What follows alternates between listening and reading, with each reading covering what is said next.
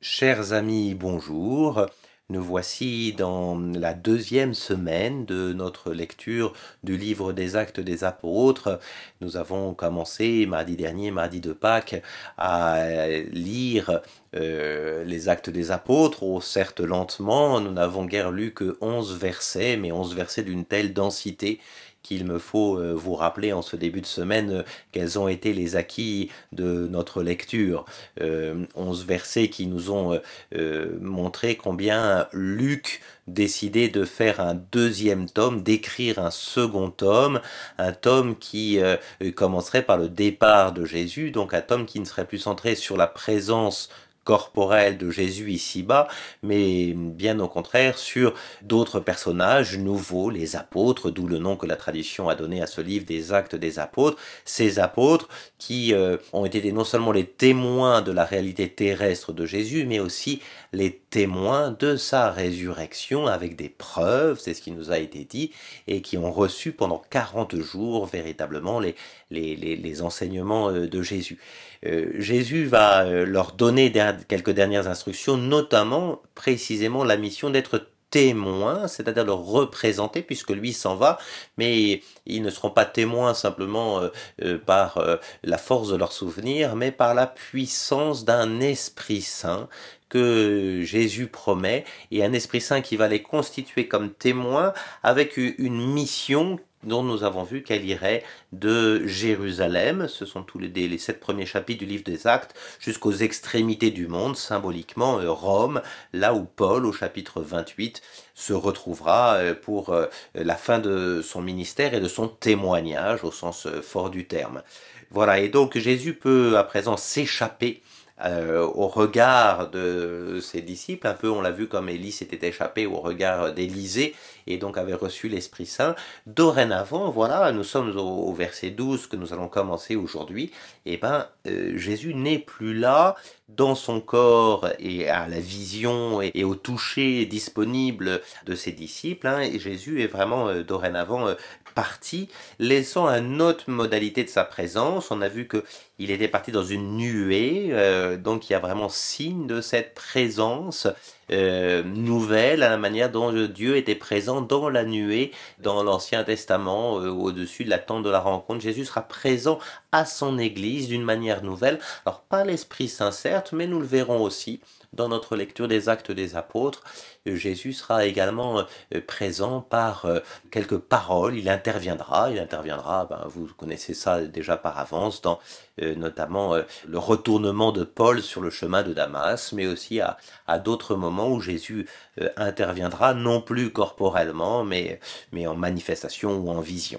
Voilà, et donc depuis que hum, nos apôtres se sont vus tenser par euh, les deux hommes en blanc. Hein. Qu'est-ce que vous faites à regarder le ciel? Ça y est, maintenant, ne, arrêtez de regarder vers les réalités euh, qui vous feraient échapper à ce monde. Non, non, vous êtes bien envoyés dans le monde. Alors maintenant, euh, certes, Jésus reviendra de la même manière, mais au travail.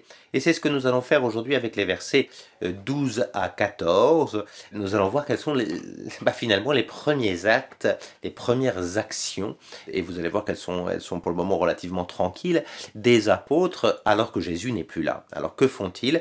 Je lis avec vous, hein, vous prenez toujours votre Bible avec vous, allez, allez la chercher, arrêtez le podcast quelques instants et, et reprenez votre Bible ou votre Nouveau Testament, et nous prenons à partir du chapitre 1, verset 12. Euh, je vous lis tout cela. Alors du mont des Oliviers, ils s'en retournèrent à Jérusalem. Il s'agit des apôtres. Hein. La distance n'est pas grande, celle d'un chemin de sabbat. Euh, rentrés en ville, ils montèrent à la chambre haute où ils se tenaient habituellement. C'étaient Pierre, Jean, Jacques, André, Philippe et Thomas, Barthélemy et Matthieu, Jacques fils d'Alphée et Simon le Zélote, et Jude fils de Jacques tous d'un même cœur étaient assidus à la prière avec quelques femmes, dont Marie, mère de Jésus, et avec ses frères.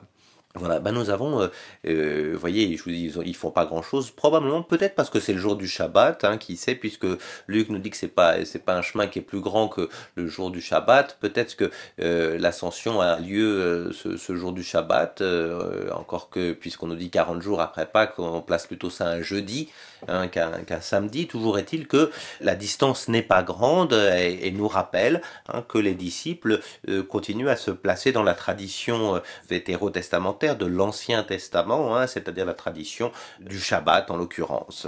Voilà ce qui nous est euh, ici euh, rappelé. Alors, que font-ils? Ben, Ils rentrent en ville. Hein, donc ils vont commencer en ville, bien évidemment, c'est Jérusalem. Hein, le mont des Oliviers, c'est un mont qui est juste à l'est de Jérusalem. Il s'agit pour eux de traverser la vallée du Cédron. Vous pouvez prendre une petite carte pour, euh, de Jérusalem, souvent dans votre Bible vous en avez une, pour regarder cela. Ils traversent la vallée du Cédron et rentrent en ville. Et, ils montent dans cette chambre haute. Alors nous la connaissons, nous, la chambre haute, puisque Précisément, lorsque Jésus avait envoyé ses disciples préparer la scène, il leur avait dit de se rassembler dans, enfin, de, que le maître de maison leur montrait à l'étage une salle haute où ils pourraient célébrer la Pâque. Et c'est toute la tradition chrétienne estime que cette chambre haute est bien cette même chambre haute de la Seine et de la Pentecôte. Hein. Aujourd'hui encore, quand vous allez à Jérusalem, tout ça se trouve dans le quartier du côté de la porte dite de Sion, et où vous avez au même endroit, au moins deux choses, mais on en verra tout de suite une troisième, c'est-à-dire la salle haute dans laquelle il y a le dernier repas de Jésus, mais aussi qui sera cette salle dans laquelle ils seront jusqu'au jour de la Pentecôte, donc une salle dans laquelle ils se tiennent au jour de la Pentecôte. Alors cette chambre haute est une salle indiscutablement dans laquelle ils ont pris l'habitude de se rassembler, au moins depuis la scène, donc finalement pas depuis tant de jours que cela, hein, euh, à tout casser euh, un peu plus de 40 jours si on estime qu'il y a l'ascension, chambre qui est euh, probablement salle haute, qui est une salle qui leur est réservée par un de leurs hôtes, probablement assez riche à, Jérusalem. Certains y voient euh, l'évangéliste Saint Jean, euh, euh, si ça n'est pas le, fils de Zébédée, mais je ne vais pas rentrer dans ces considérations-là. Hein. Voilà, en tout cas, quelqu'un d'aristocrate, puisqu'il est, il vit dans une, à la fois à l'intérieur de la ville, et puis au moins dans une maison qui a des étages. Et ça, seuls les riches ont des maisons qui ont des étages. Donc voilà, il se retrouve ici, probablement chez un disciple de Jésus qui est euh, attaché à rassembler tout le monde. Voilà, et donc nous avons ici la première communauté euh, dans cette chambre haute. C'est peut-être pas un hasard si euh, c'est précisément la même salle que la salle de la Seine, voyez-vous, hein, là où il y a eu véritablement la, par Jésus la, constitution du sacerdoce et, de l'Eucharistie hein, au, jour de la Seine, hein, où Jésus a vraiment fondé ces deux sacrements. Et ben c'est là qu'on se retrouve ici. Alors qui se retrouve là? Eh bien ici Luc va nous redonner une liste qu'il nous avait déjà euh, donnée au chapitre 6 de son évangile pour bien montrer la continuité entre ceux qui ont été choisis par Jésus au chapitre 6 euh, de l'évangile et ceux qui sont à présent ici. Hein. Donc il s'agit de Pierre, Jean, Jacques, André, Philippe et Thomas, Barthélemy et Matthieu, Jacques, fils d'Alphée, Simon Zélote et Jude, euh, fils de Jacques. Nous avons ici une liste assez classique des douze apôtres, si ce n'est que bien évidemment cette fois-ci il manque bien évidemment Judas, qui n'est plus là. Et puis, nous pouvons regarder, quand nous regardons la liste, hein, nous avons vraiment les trois premiers qui sont mis ici et qui sont Pierre, Jacques et Jean, qui sont vraiment les témoins privilégiés dans les évangiles et dans l'évangile de Luc également, de ce que Jésus a pu faire. Hein. Ce sont les trois à la fois de la transfiguration, ce sont aussi les trois que Jésus avait emmenés au moment de la résurrection de la fille de Jaïr, et puis ce sont les trois aussi que Jésus avait rapprochés de lui au moment de Gethsemane. Donc vous le voyez ici, vous avez une, ces, trois-là qui n'étaient pas ensemble dans la première liste, mais qui le sont maintenant. Hein, probablement ces trois-là, Pierre, Jacques et Jean, qui sont ici ensemble.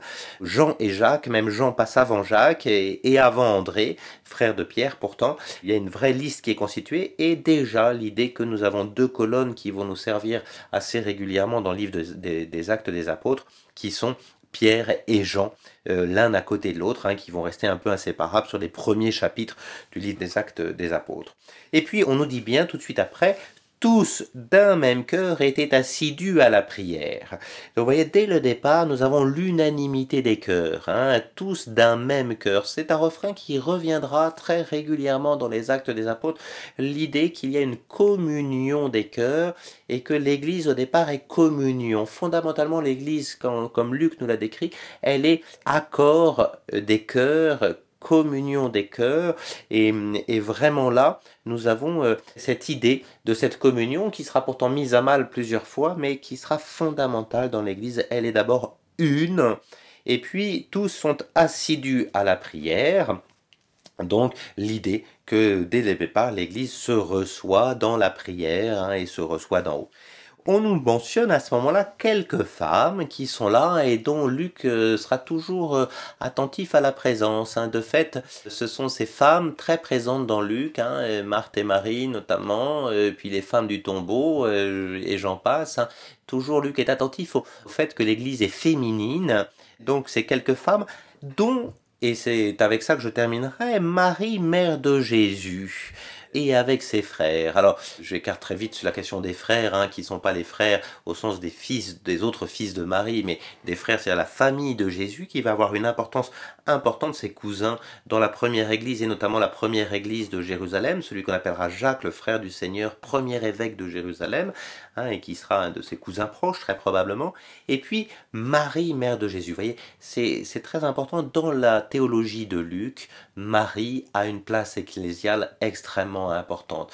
Elle l'a dès l'Annonciation, elle l'aura euh, de façon très claire pendant euh, aussi au moment du, du, Magnificat, hein, et, de, ce sont des épisodes qui ne sont racontés, hein, euh, la visitation aussi que par, Luc, ce rôle de Marie qu'on le voit pour la dernière fois ici dans l'œuvre de Luc, et la dernière fois qu'on la voit, voyez-vous, c'est dans son rôle ecclésial, elle est là au milieu de l'église, hein, elle est là avec les douze, une très belle figure de l'église. C'est pour ça que je vous disais tout à l'heure, en fait, dans cet endroit à Jérusalem, on y met à la fois l'endroit de la scène, l'endroit de la Pentecôte, mais une tradition euh, de Jérusalem, mais aussi la dormition de la Vierge Marie. Hein. Alors, il y a deux traditions sur la Vierge Marie, celle qui fait partir la Vierge Marie euh, à Éphèse, avec le disciple bien-aimé, la, la, maison de Marie à Éphèse, et une autre tradition qui dit que Marie, ben, puisque la dernière fois qu'on la voit dans les Écritures, c'est à cet endroit-là, ben, c'est sans doute là qu'elle s'est endormie au milieu des apôtres, hein, avant pour son assomption, et on y met sa dormition et son assomption, en quelque sorte,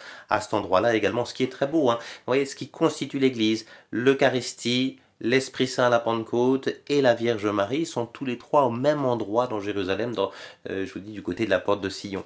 Voilà, donc nous avons cette église, elle est constituée, mais il lui manque quelque chose. Hein. bien évidemment, euh, on va voir, il lui manque au moins deux choses. D'abord, il n'y a plus que onze apôtres, donc il manque quelque chose. Et puis, il n'y a pas encore eu l'Esprit Saint. C'est ce que nous verrons euh, cette semaine hein, en, en, regardant ce qui va concerner à la fois ces douze apôtres et puis cette église naissante dont la Vierge Marie est une belle figure. Nous reprendrons cela euh, demain avec beaucoup de joie. À demain.